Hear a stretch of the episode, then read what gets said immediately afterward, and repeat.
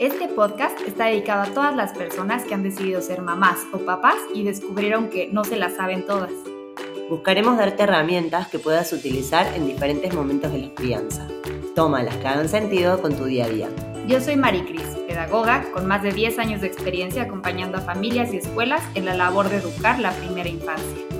Yo soy Vico, psicóloga, mamá con nueve años de experiencia en el acompañamiento educativo y clínico de las familias. Esto es Creciendo Juntos by Advenio, para que educar a los adultos del futuro sea una tarea de todos.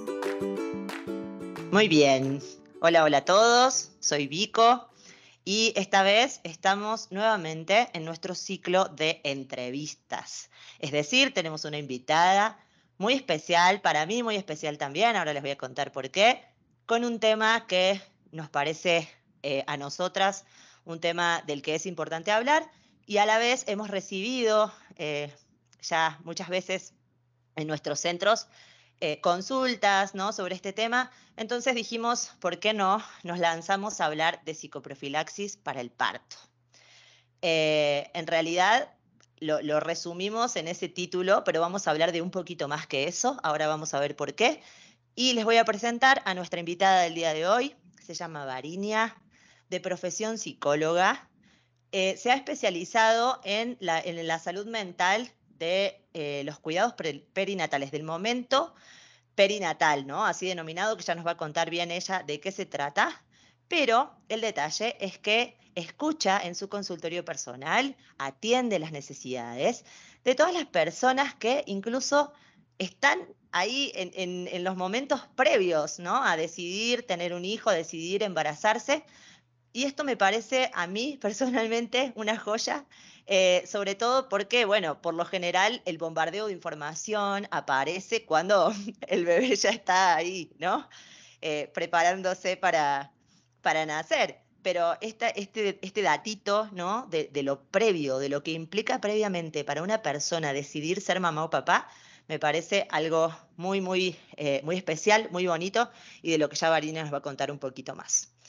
Eh, estamos listos para comenzar esta entrevista, así que Varinia, te dejo saludarnos y contarnos lo que tú nos quieras contar de ti y de esta hermosa labor que llevas a cabo día a día. Hola, Vico. Pues muchísimas gracias por la invitación. Estoy bien contenta de estar aquí con ustedes. Y bueno, pues eh, tú hiciste una presentación bien bonita. Entonces, ¿qué, qué, más te voy a decir? me, siento exactamente como muy halagada como pavo real. Pues eh, nada, este es un tema que a mí me empezó a interesar francamente desde que me embaracé, no antes, yo estaba como muy desligada de, todo el mundo del embarazo, del parto, del posparto, era uno de mis miedos así más terribles desde muy chiquita. Entonces, eh, algo bien bonito ha sido como a partir de mi propia experiencia, eh, me empecé a dar cuenta de la profundidad y de la belleza del tema. Entonces, eh, mi vida profesional pues también dio un giro, pero yo creo que eso lo podemos ir hablando en el camino, no tanto sobre mí, sino como cómo eso puede pasar eh, en la vida de mamás y papás, ¿no? A partir de, de la presencia de, de, una hijita o de un hijo, Perfecto. Pero bueno, aquí estamos, contentísima para platicar. Gracias, gracias por tu compañía en este nuevo episodio de Creciendo Juntos, vaya Advenio. Y vamos a comenzar con una pregunta, digamos, inicial para, para abrir este tema. Y es, eh, así como en términos generales, ¿qué dirías que es un curso de psicoprofilaxis? ¿En qué ayuda a alguien decidir tomar este tipo de, de espacio? Eh, yo pensaba justo, ¿no? Como la profilaxis suena a algo preventivo, ¿no? O algo así. Pero cuéntanos un poquito más, eh, como que desde tu experiencia, ¿qué es y en qué nos, nos, ayudaría a tomar un curso así?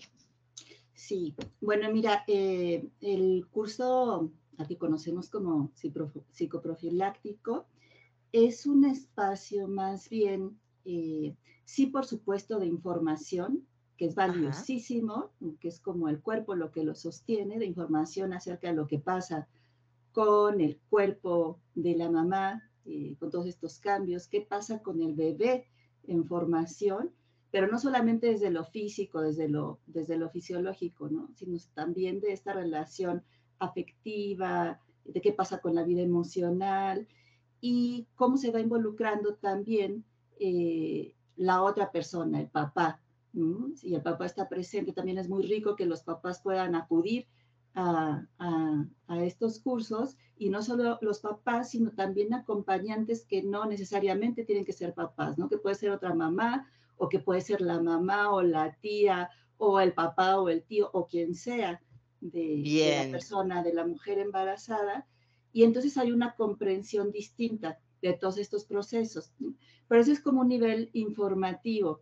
Me parece que lo más rico de un, de un curso psicoprofiláctico y que yo lo viví en mi, en mi propia experiencia como, como, mamá embarazada, es este espacio de, de contención, de confianza, de respeto, de escucha, de intercambio también mucho entre las mamás, los papás, las abuelitas, quien esté ahí, sobre lo que está pasando, sobre los miedos. Y a veces es un espacio en donde se abren cosas que no se han abierto en otro espacio nunca, ¿no? No solamente en este periodo perinatal o necesariamente sobre este periodo perinatal, sino cosas que están ahí, pues en el baúl de los recuerdos abandonados, ¿no? Entonces a mí me parece que más como espacio de intercambio, eh, en ese sentido es, es, como una riqueza muy grande. Y la otra son las recomendaciones específicas de qué hago, cuándo, cómo me doy cuenta de, qué es lo que se espera y qué ya nos está avisando de que algo requiere otro tipo de atención. Entonces, eh, de eso se trata el psicoprofiláctico, no solamente es prepararte para el parto, por supuesto nos centramos en ese momento que de pronto nos da tanto miedo, que ya vamos a hablar al ratito porque nos da tanto miedo, Bien. Eh, sino en todo lo que hay alrededor y en lo que se está viviendo pues actualmente, ¿no? En el momento en el que estás ahí. Totalmente. Sabes que esto, esto que nos compartes, por, por, un lado me hace pensar en la tribu, ¿no? Que ahora, ahora gustan llamar de ese modo al grupo que recibe a, a un bebé y me parece también súper valioso para este, para este encuentro, para este podcast, hacer mención de eso, ¿no? De, pues el, niño no llega por lo general a, solo a la vida de la mamá, ¿no? O sea, el niño llega a un grupo, tenga las características que tenga ese grupo, eh, cada vez menos eh, tradicional en el sentido de que aún cuando hay una estructura que se considera tradicional como mamá, papá, a veces hay familia extendida, a veces no hay, a veces los niños nacen en el país que no es el país de origen de sus papás, etcétera, ¿no? O sea, mil, eh, bueno, se imaginarán que lo digo por mí, ¿verdad? Ah. Pero mil, mil alternativas, digamos, a, a quienes conforman ese grupo. Y efectivamente, eh, creo que es súper valioso esto que nos estás compartiendo. Todos los que formamos el grupo que recibe a un bebé, podemos tener inquietudes, miedos, necesidades. Eh, que resolver en un espacio como este. Así que me ampliaste incluso la idea ¿eh? de, curso psicoprofiláctico, ¿no? Porque es algo que, ay, sí, la mamá que tiene miedo de tener al niño y entonces va, pero no, me ampliaste la idea y eso me parece hermoso. Eh, y justo comentabas esto de el miedo, ¿no? Del miedo que nos habita. Yo les decía recién que para mí es especial esta entrevista porque, bueno, yo tomé mi curso psicoprofiláctico con Varinia y con Laura, con el equipo, y en realidad eh, lo que a mí me, me pasaba en ese momento era que yo sentía que de tener al bebé del nacimiento como tal, del parto, yo no tenía miedo, según, y tenía otros, ¿no? Alrededor de eso, el embarazo, el antes y el después, etcétera, ¿no? La realidad es que en la medida en que uno empieza a hablar, se empieza a encontrar con cositas. Pero me gustaría que, ya que lo nombraste recién, nos cuentes un poquito más de esto, como de, ¿qué podemos decir de este miedo del que además se habla en redes sociales muchísimo, o sea, hay como un exceso de información, ¿no? Entonces ya no sabes si está bien o no está bien tener miedo, si debería tenerlo, si soy yo, si somos todos. ¿Qué, nos podrías decir del miedo en relación a este momento de la vida? Mm. Mira, el, miedo eh, me parece que es algo muy, el miedo específicamente al parto, a la crianza, tiene que ver con algo muy cultural. Es decir, mm. eh, una eh, gatita, una perra, una leona, no tiene miedo de parir, ¿no? Porque no está bombardeada, como dices tú, de información. Tiene miedo cuando hay una amenaza real. Entonces, eh, culturalmente todo esto podemos vivirlo como amenazas. desde si voy a ser buena mamá o no, eh, si este, esta, esta, es la pareja con la que yo quería estar, si este es el hospital en el que, o si me siento a gusto no me siento a gusto, si está pasando algo, alrededor de mí, bueno, la pandemia, por ejemplo, ¿no? trajo otros miedos bien distintos a las mamás y a los papás que les tocó estar en todo este proceso, en ese momento en el que no sabíamos nada, ¿no? Ni cómo se contagiaba esto, qué iba a pasar después, qué iba a pasar con el parto, qué iba a pasar con la crianza, esta arreglada, etcétera. Entonces, el mío tiene que ver eh, con lo cognitivo, con los pensamientos, con las ideas. Mm, si fuéramos eh, solamente instinto, eh, solamente mamíferas, como somos en esencia, pues ese miedo no estaría, a menos que hubiera una amenaza real y el miedo no serviría justo eh, para poder sobrevivir o para poder tener las mejores estrategias para combatir eso que nos está amenazando. Y a veces es tanta la información, tanto lo que nos amenaza a ese nivel más emocional y cultural, que es totalmente normal que tengamos miedo. ¿no? Entiendo. Bien, bien, bien, bien. Eh, en, este punto nada más eh, aprovecho también para compartirte eh, que a mí, por ejemplo, en lo personal, en ese proceso, recuerdo en alguno de los encuentros de mi curso psicoprofiláctico, que alguien me dijo, eh, alguien que estaba tomando el curso ahí conmigo también, alguien me dijo, no alcanza un embarazo y a veces ni la vida para resolver todos los miedos, pero sí alcanza para asumir que son eso, que son miedos, ¿no? Y no darle consistencia de realidad y de esto va a pasar y esto va a ser así. Y con, esto que tú me dices, ¿no? Eh, creo que justo, bueno, a mí me hace, me hace clic, digamos, por ese lado y me hace pensar en lo importante que es tener espacios donde reconocer esto, estas cosas, ¿no? Porque efectivamente eh, me encanta este concepto que nos transmitís, son, son cognitivos, vienen de, vivir en sociedad, pero a la vez son inevitables en ese sentido, ¿no? O sea, ya vivimos en esta comunidad, eh, ya, ya nos, nos tocó, digamos, por alguna razón, esta eh, esta experiencia del miedo en, algo, en, algún aspecto de todo este proceso tan complejo y tan maravilloso. Entonces, qué padre tener eh, estos espacios como para hacerle un lugarcito a eso, ¿no? Me parece dijo, sobre esto que dices, eh, sobre todo, es, eso es, digamos, básico, ¿no? esencial, el poder tener el espacio y sobre todo lo que viene antes, que es reconocer ese miedo. Bien.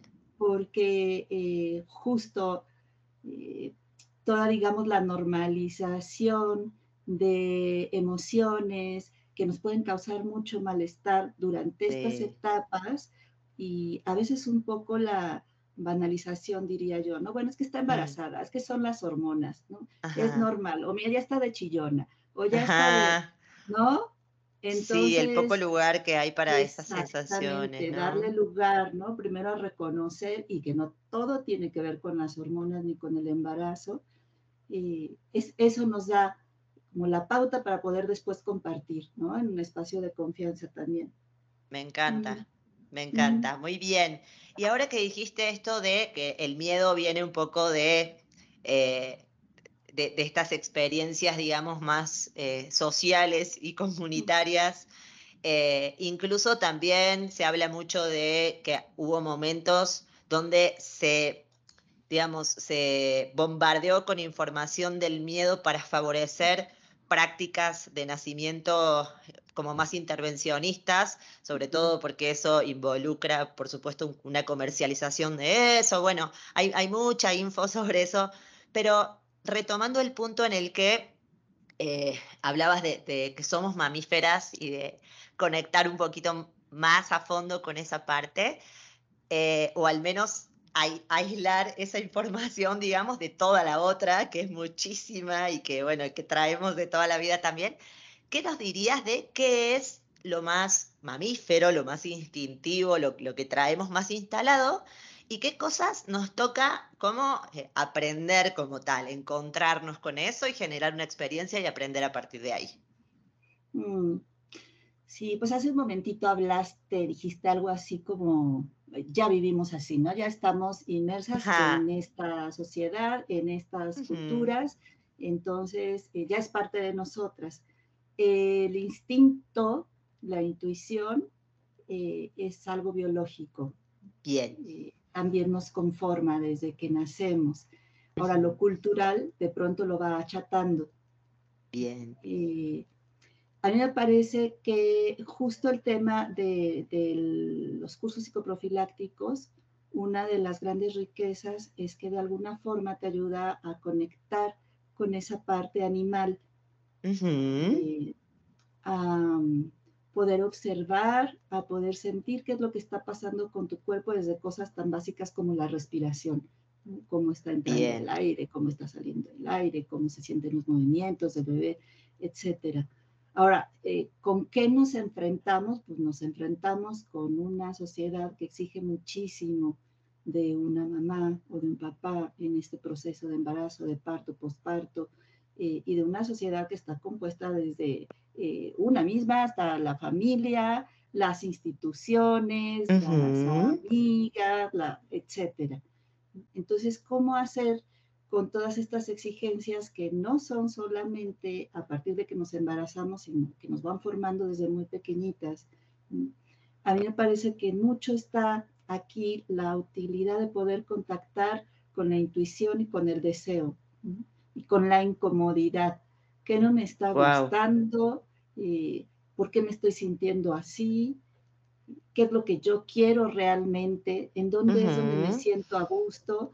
Poderle dar ese lugar a esa voz que además durante esta etapa, durante el embarazo, se hace mucho más fuerte.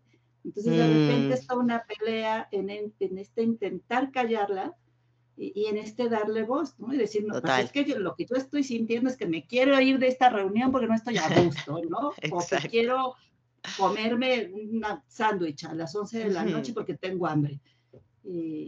es decir, me, me, parece que en mucho la tarea es contactar con esa parte instintiva y reconocer toda esa parte cultural que de pronto nos puede dar muchas herramientas muy valiosas y de pronto también nos puede eh, apachurrar un poquito, llevar un poquito a callarnos, hacernos más chiquitas.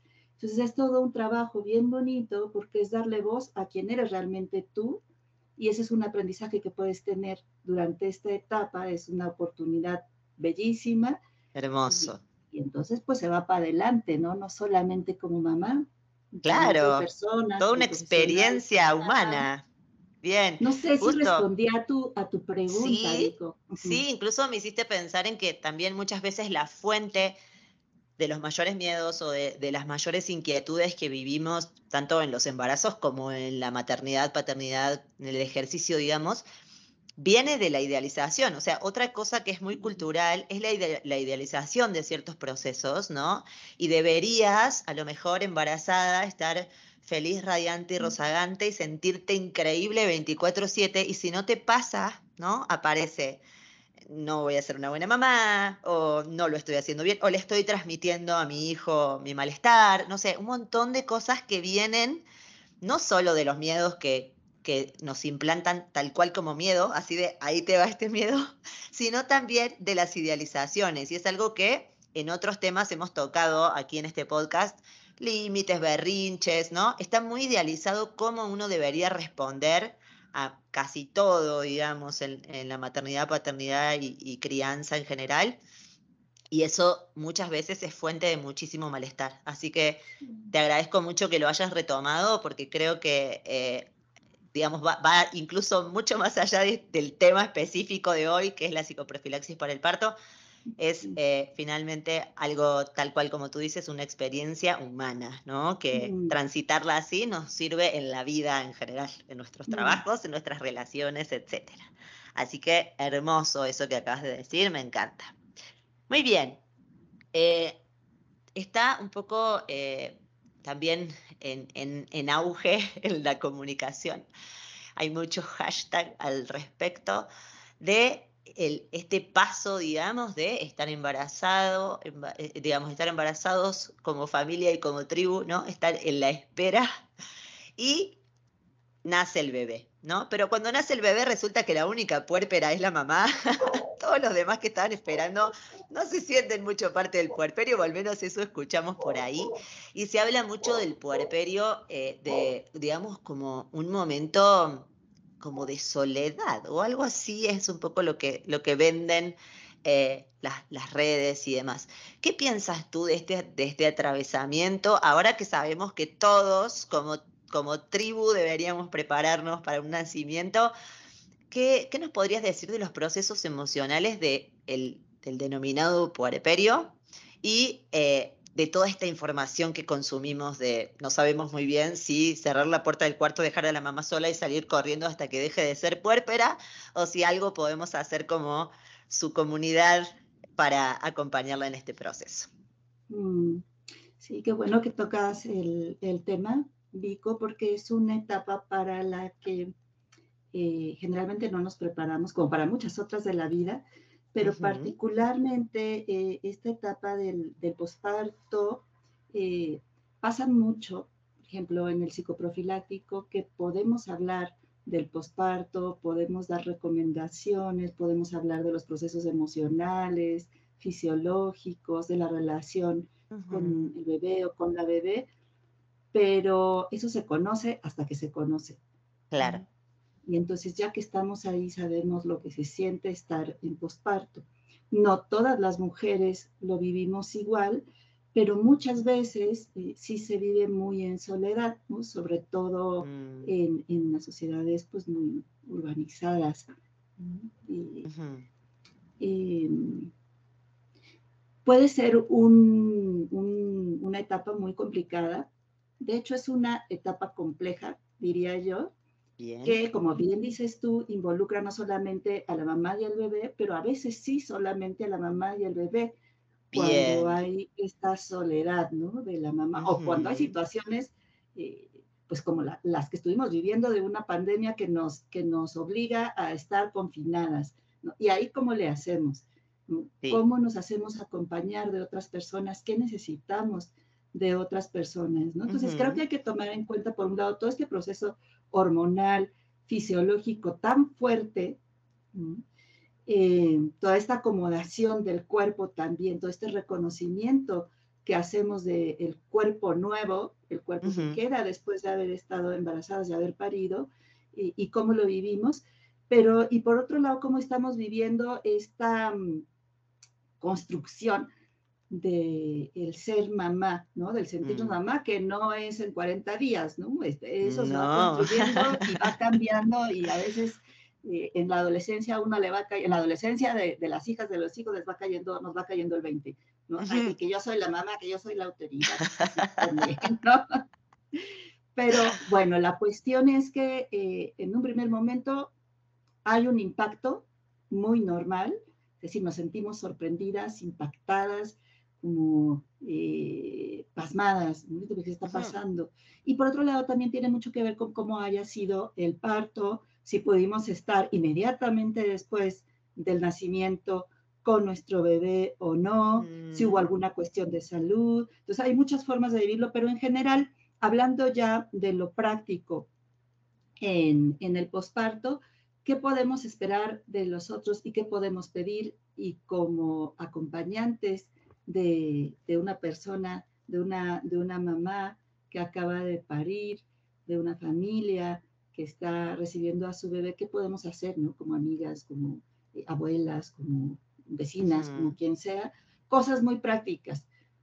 Hay que eh, ayudar con la limpieza, hay que ayudar a lavar ropa, hay que ayudar a llevar comida, hay que ayudar a ese tipo de cosas muy prácticas que no se tiene ni tiempo, ni ganas, ni, cabeza para hacerlas, ¿no? En ese momento. Esa es una ayuda bien valiosa. Por otro lado, eh, algo muy común es eh, el visitar, ¿no? El hacer visitas a conocer al bebé o a la bebé que acaba de nacer y visitar a la mamá, pero de repente parece que esas visitas más bien eh, esperan ser atendidas eso es muy común, ¿no? Exactamente, ¿no? O caer en, el momento que se les antoja y que tienen muchísimas ganas de conocer al nieto, al sobrino, etcétera.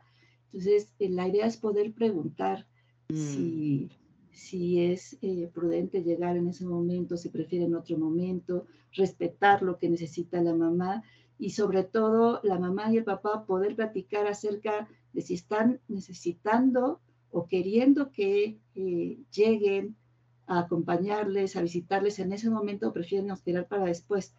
Mm, a veces sí. necesitamos momentos de, no diría yo soledad, sino de reconocimiento del bebé, la mamá, el papá o la otra mamá o la acompañante o quien sea eh, de esta nueva familia y a veces necesitamos sí el apoyo de, de, las otras, de los otros.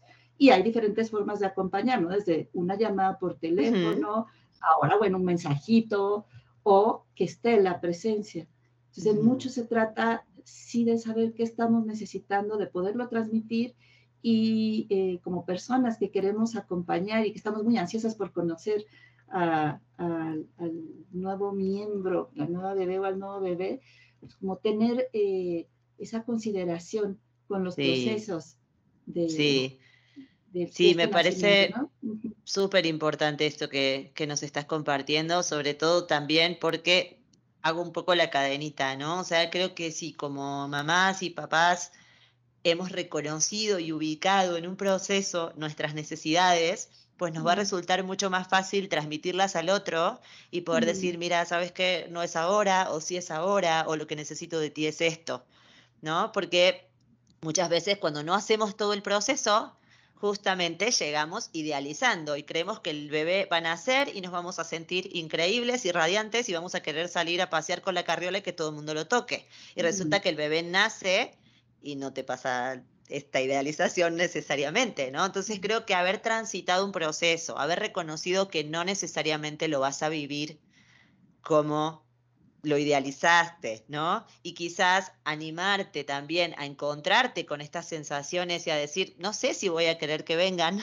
Luego les digo, mira, te confirmo mañana, la verdad es que no sé si, si voy a querer mañana que vengas, no sé, este, darse el permiso de este tipo de cosas en un momento así creo que también es parte de haber hecho este caminito y este proceso, ¿no? Entonces, un plus más para aventarse a hacer estos, estos encuentros, ¿no? De, de psicoprofilaxis, sobre todo para eh, esto, para llegar al puerto del nacimiento, al primer puerto de muchos, eh, un poco más conectado, más consciente con, con las necesidades propias y con que esas necesidades pueden cambiar, ¿no? Así que me encanta que hayamos llegado a este punto un poco así uniendo, ¿no? Uniendo con puntos como los dibujos de los niños eh, para, para, ir dándole forma a esto que, bueno, para mí en lo personal es hermoso y es grandioso y, me encanta que estemos charlando de esto, pero que eventualmente podemos tener oyentes que no, conocen los procesos o que incluso no saben qué, qué, tipo de valor tiene, ¿no? Entonces, vamos aquí eh, tocando cada aspecto. Otro, otro tema rápido nada más que me, que me parece Dale, tranquila. en cuanto al, al posparto, digo que me parece súper importante es el tema de la pareja. ¿no? Solamente quisiera mencionarlo y toda la crisis que supone la llegada de, de un bebé, de una mm. bebé. Otro temón, tenemos que hacer otro capítulo. Sí, sí, sí, tremendo, pero sí, sí, sí señalarlo, ¿no? No es fácil, es qué bueno que estás hablando de estas idealizaciones, eh, un bebé no llega y ya se conformó la familia, papá, mamá, todos felices. Es toda una crisis y como tal nos puede llevar a un crecimiento tremendo. Entonces, solo, solo sí mencionar que hay una crisis muy esperable y muy comprensible en, la pareja, si la hay, y que hay que tomarlo en cuenta también. Bien. Y así, un poco siguiendo con este unir con puntos y pensando en oyentes que, estén transitando, por ejemplo, un embarazo eh, o transitando la idea de gestar, ¿no? Que también me, pareció padrísimo y ahora nos dices algo más sobre eso. Eh, ¿Podrías, o sea, piensas que hay cosas para las que nos podemos preparar y hay cosas que hay que dejar que simplemente pasen? ¿Piensas que para todos, no, para todos nos podemos preparar? ¿Qué, ¿Qué se te ocurre cuando pensamos en eso, no? Como prepararse y dejar que pase. Sí, qué bonita pregunta y está bien interesante. Además, yo creo que hay cosas muy concretas para las que nos podemos preparar. eh, como por ejemplo elegir el equipo que queremos que nos acompañe, si queremos una partera o si queremos ginecólogo, ginecóloga, si queremos que sea en el hospital, si queremos que sea en casa, qué necesitamos, qué herramientas, qué materiales, etcétera. Nos podemos preparar también para cierto tipo de cambios que son esperables a nivel físico, a nivel emocional, a nivel social. Eh, todo esto nos lo da pues el conocimiento, la información. Podemos preparar podemos preparar nuestro cuerpo ejercitándonos, aprendiendo técnicas de respiración, eh, podemos tener claro que es lo que nos puede dar señales de que ya van a ser nuestro bebé o de que algo necesita mayor atención. Es decir, hay cosas muy concretas y además que nos dan mucha seguridad y que nos facilitan también todo el proceso para lo que nos podemos preparar. Creo que para lo que no nos podemos preparar mucho es para la experiencia propia. Mm. Eh, aunque sí que conocernos y reconocernos, eh, saber qué es lo que está significando lo que estamos viviendo, nos puede en ese sentido preparar. Pero creo que es muy bonita la sorpresa que da la vida. Bien. Tú, puedes esperar un tipo de, de parto, de nacimiento, pero al final, aunque sea como tu parto ideal, como tu parto soñado, va a haber algo que te sorprenda. Sí, claro que sí. estoy haciendo un viaje en el tiempo. Sí, sí, sí, es que te estoy viendo los ojitos y te, veo la, maravilla de la sorpresa, pues de la vida, ¿no? Del, nacimiento o, o del posparto o del embarazo. Y estas sorpresas pueden ser maravillosas, llenas de amor, llenas, y nunca las olvidas y también mm. pueden ser de otro tipo, cosas que no te esperabas y que te causan tristeza o malestar y que finalmente te dan la pauta para encontrar soluciones, para encontrar aceptaciones, para encontrar mm. otras formas eh, de vivirlo, de aceptarlo. O a mí me parece que eh, hay cosas, por supuesto, que se nos escapan de las manos y qué bueno, porque ahí está la sorpresa, ahí está la riqueza y ahí está el material para el crecimiento, ¿no? Bien, qué hermoso, qué hermoso, la verdad es que me conmueve mucho, eh, bueno, por mi propia experiencia y también me conmueve la idea de pensar que muchas personas están escuchando esto y un poquito eh, transmitir que lo singular del proceso es algo como tú, tú decías recién, que solo se, hace haciéndolo, solo se habita habitándolo. Entonces, eh, un poco saber que podemos como comunidad acompañar, instruir, dar información, escuchar, un montón de cosas, pero que lo singular lo va a habitar cada quien es muy mágico, ¿no? Y un mm. poco tira un poco por tierra esta idea de todos, o sea, todos nacemos igual y todos parimos igual, y ¿no? Esta, esta idealización la tira un poco por tierra desde un lugar muy bonito, ¿no? No desde la decepción necesariamente, sino desde esta disposición a dejarse encontrar por eso singular que nos espera en un momento tan bonito. Muy bien. Ahora que decías lo que podemos dentro de lo que podemos elegir está el equipo, el hospital, la casa, bueno, un montón de, información, ¿no? Eh, hay, cositas cuando tú acompañas a las familias, eh, ¿cómo, podemos detectar o mm, cómo podemos incluso identificar eh, antes de, embarcarnos en, el, en el último tramo, digamos, que es el parto? ¿Cómo podemos detectar ciertas banderitas rojas o ciertos signos de alerta de que igual y no estás en el equipo indicado para ti, ¿no? ¿Qué preguntas deberíamos hacerle al equipo, al, ginecólogo, ginecóloga, partera, datula, eh, incluso pienso ahora ampliarlo un poquito más, ¿no? La persona que nos va a acompañar, si es la pareja, el amigo, la amiga que nos va a acompañar a, a ese momento, ¿qué preguntas claves podríamos hacer para asegurarnos de que estamos en las manos en las que queremos estar? Y es un tema bien interesante, ¿no? Porque tiene que ver, como, como dijiste tú, con qué es lo que estamos esperando nosotras, ¿no? nuestro parto, o sea, cómo lo queremos. Y, y, para eso también hace falta y poder entender, tener esta información para poder saber cómo lo queremos, cómo lo estamos pensando, y, tenerlo claro. Y a veces sirve mucho escribirlo. ¿Qué es lo que yo estoy esperando del parto? ¿Cuál es mi, mi plan? ¿no? Hasta este, este término del plan de parto, eh, en donde lo quiero, cómo lo quiero, quién quisiera que estuviera, quién no. Y a mí me parece que algo, ahora hablamos de las preguntas, pero algo fundamental es el cómo te sientes con determinada persona, determinado equipo eh, eh, o en determinado lugar. ¿Te sientes segura ahí o no te sientes segura ahí? ¿Te da miedo o mm. no te da miedo? ¿Si te gustaría estar acompañada por esta persona o más bien lo haces un poquito por compromiso, porque debería estar? esa persona quiere estar contigo o a lo mejor le da miedo, ¿no? O, a lo mejor no quiere realmente y también lo está haciendo por acompañarte porque te quiere. Entonces, un poco en ese sentido, eh, trabajarle hacia adentro con honestidad de cómo me estoy sintiendo aquí y cómo me quisiera sentir.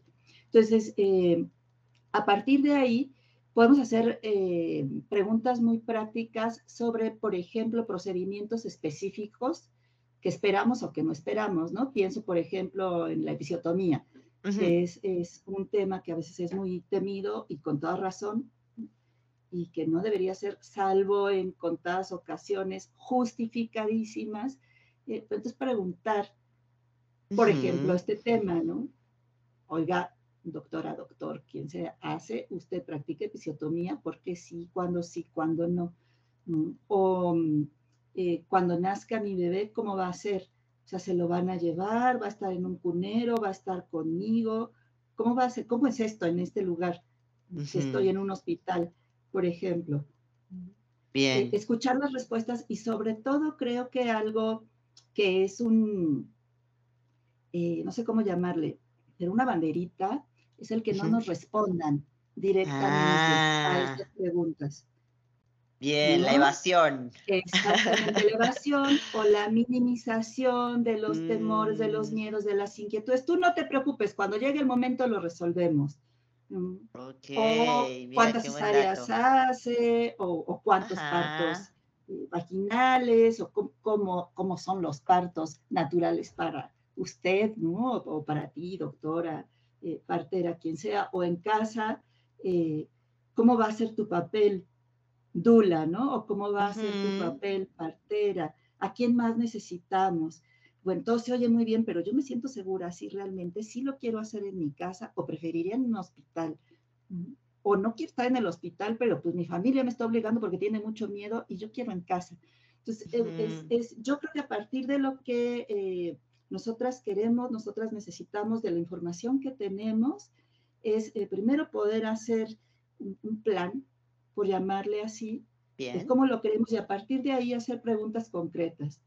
Mm, si yo quiero y estoy convencida de que deseo alojamiento compartido, quiero estar con mi bebé todo el tiempo, no me va a funcionar ir a un hospital en donde están los bebés en los cuneros. Y si yo no quiero una cesárea, no me voy a ir con un médico que tiene una historia de cesáreas tremendísima y que se niega a responderme o que me dice, ay, no, porque si mi parto natural, porque si es mucho más fácil, mira, ¿no? Mm, Entonces, creo que tiene que ver primero con lo que deseamos y luego hacer preguntitas concretas a partir de información ya muy concreta, ¿no? Que esa sí necesitamos conocerla y que es algo de lo que podemos aprender en un, en un curso psicoprofiláctico. Eso, me encanta que sigamos uniendo con puntitos porque una vez más le damos en la torre a la idealización y entonces retomamos lo singular de cada quien y construimos ese plan de un modo, o sea, no, no recortando idealizaciones de Internet, sino haciendo un recorrido por nuestra, incluso sobre eh, no sé, yo me acuerdo que influyó mucho para mí mi propia historia, incluso hasta cómo nací yo, ¿no? O la historia de la familia, o no sé, esto como, eh, ¿qué es parir en la familia, ¿no? O sea, recuerdo a mi abuela diciéndome, claro que puedes parir, eh, las mujeres de antes paríamos solas en la casa, ¿no? La ayuda que recibíamos era para los otros niños, pero en realidad, y, me acuerdo como de toda esta cosa que obviamente hay una lectura de cada uno sobre eso, ¿no? O sea, me, acuerdo de estas conversaciones con mi hermana en las que ella sentía esto como un poco más una idealización, yo lo sentía como una cosa más de poder y de si se puede. Bueno, esto, la recepción que cada uno ha hecho de toda esa información, otra vez es singular, es uno por uno, ¿no? Entonces tu propio recorrido te lo va a decir y pues con esto que, nos cuentas, unimos un puntito más, ¿no? Hacer estos recorridos también te va a permitir crear un plan eh, de nacimiento propio, ¿no? Tuyo, en el que te sientas cómoda, a gusto, segura, convencida. Nada, me parece hermoso. Em, vamos a un poco a ir eh, e-, empujando un poquito esta conversación para que tú nos cuentes eh, también como, como una especie de, de, conocerte un poquito más y una especie de transmisión tuya de tu parte. Em, tu, encuentro con esto, ¿no? Que algo nos dijiste al principio de tus propios miedos, eh, tu encuentro y tu tránsito, ¿no? Ya llevas un tiempito acompañando familias, entonces, desde tu experiencia, lo que tú nos quieras compartir para un poco eh, invitar a, quienes lo deseen a acercarse a este tipo de espacios, acercarte a, acercarse a ti incluso si, si así lo desean, van a encontrar su información en, nuestras redes. Eh, y un poco también para dejar una especie de mensaje a la comunidad que nos escucha respecto del valor que tienen estos procesos ya sea que lo estén viviendo en, carne propia, digamos, o que estén acompañando a personas eh, en esta situación, ya sea de deseo de gestar, gestación, parto o crianza. Mm, sí, Vico. Un poquito empezar por mi experiencia, ¿verdad? Me, pregunto, de, repente se me, se me va y, no me acuerdo de todo lo que me preguntas, pero se me olvida algo. desde tu experiencia, lo que nos quieras compartir. Vale. Sí, bueno, eh, pues les contaba yo, para mí uno de mis miedos más, eh, pues más fuertes, más constantes, más presentes desde muy chiquita era el miedo a parir, ¿no? Yo pensaba, no puede salir un bebé por ahí, eso es imposible. Entonces ese miedo se fue quedando, se fue quedando, se fue quedando. Y les cuento que yo no pensaba tener hijos, ¿no? Eh, hasta que pensé tener hijos, ¿no? Y que en mi caso fue cuando eh, tuve una relación de pareja con la que estaba muy contenta y me sentía pues eh, muy en confianza y sentía que podía tener y quería tener un bebé con eh, mi pareja. Entonces, a partir de ahí fue naciendo el deseo. En ese entonces yo estaba en un proceso psicoterapéutico fue un muy bonito espacio porque ahí traté todo este deseo que yo creía que no estaba y estaba. Y fue apareciendo y fue haciéndose grande. Y después, pues fue esta decisión de, de embarazarme, de embarazarnos. Y eh, una vez embarazada dije, ¿y ahora qué sigue? Entonces, eh, me recomendaron un ginecólogo que justo me empecé a sentir un poquito como incómoda, no sabía por dónde, como no mm. conocía ese mundo. Dije, bueno, pues yo me siento incómoda, pero pues él es el profesional. Pues él sabrá. Si no me contesta, justo pasaba eso, ¿no? Si no me contesta, pues es porque él está seguro de lo que va a hacer. Y después, una amiga muy querida me recomendó, ¿por qué no te vas aquí a este psicoprofiláctico? Yo lo tomé, fue bien bonito, pues vamos. Entonces fuimos allá, el papá de mi hijo y yo, y fue una experiencia que me cambió la vida totalmente, ¿no? Me cambió en muchos sentidos la, vida, eh, el empezar a entender qué es lo que pasaba eh, conmigo, qué es lo que pasaba con nosotros como pareja, qué es lo que pasaba con mi bebé dentro de mí, empezar a contactar de otra forma, eh, empezar a percibir la maravilla de todo este proceso eso, me parece que sobre todo eso, el percibir la maravilla de este proceso biológico, ¿no? Tan, también tan afectivo, tan, eh, es decir, tan grandioso, me parece que eso me quitó el miedo, me lo, me lo tiró así, ¡puas! Por otro lado, la seguridad que me daba eh, el saber que se podía. Había otras muchas mujeres, el escucharlas contarme su parto o contarnos su parto, Y pues eh, a mí me, lo que me dijo es, esto se puede y se puede bonito y se puede muy bien y puede ser una fiesta. Mm, bien. me parece que esa, ese fue para mí más o menos el proceso y a partir de ahí y de toda Cambio total, ¿no? Pero total, total, total, que además el parto fue precioso, fue una fiesta. Y el posparto, que fue para mí muy, muy, muy complejo, muy complejo como mamá, como mujer, eh, como pareja, también para mi pareja igual. Ahí me llevó a justo a cuestionarme estas idealizaciones de las que has hablado, eh, Vico, tanto en, en este espacio, y, y, pensar, bueno, parece que todo es muy bonito, que todo es una fiesta, pero no todo es una fiesta.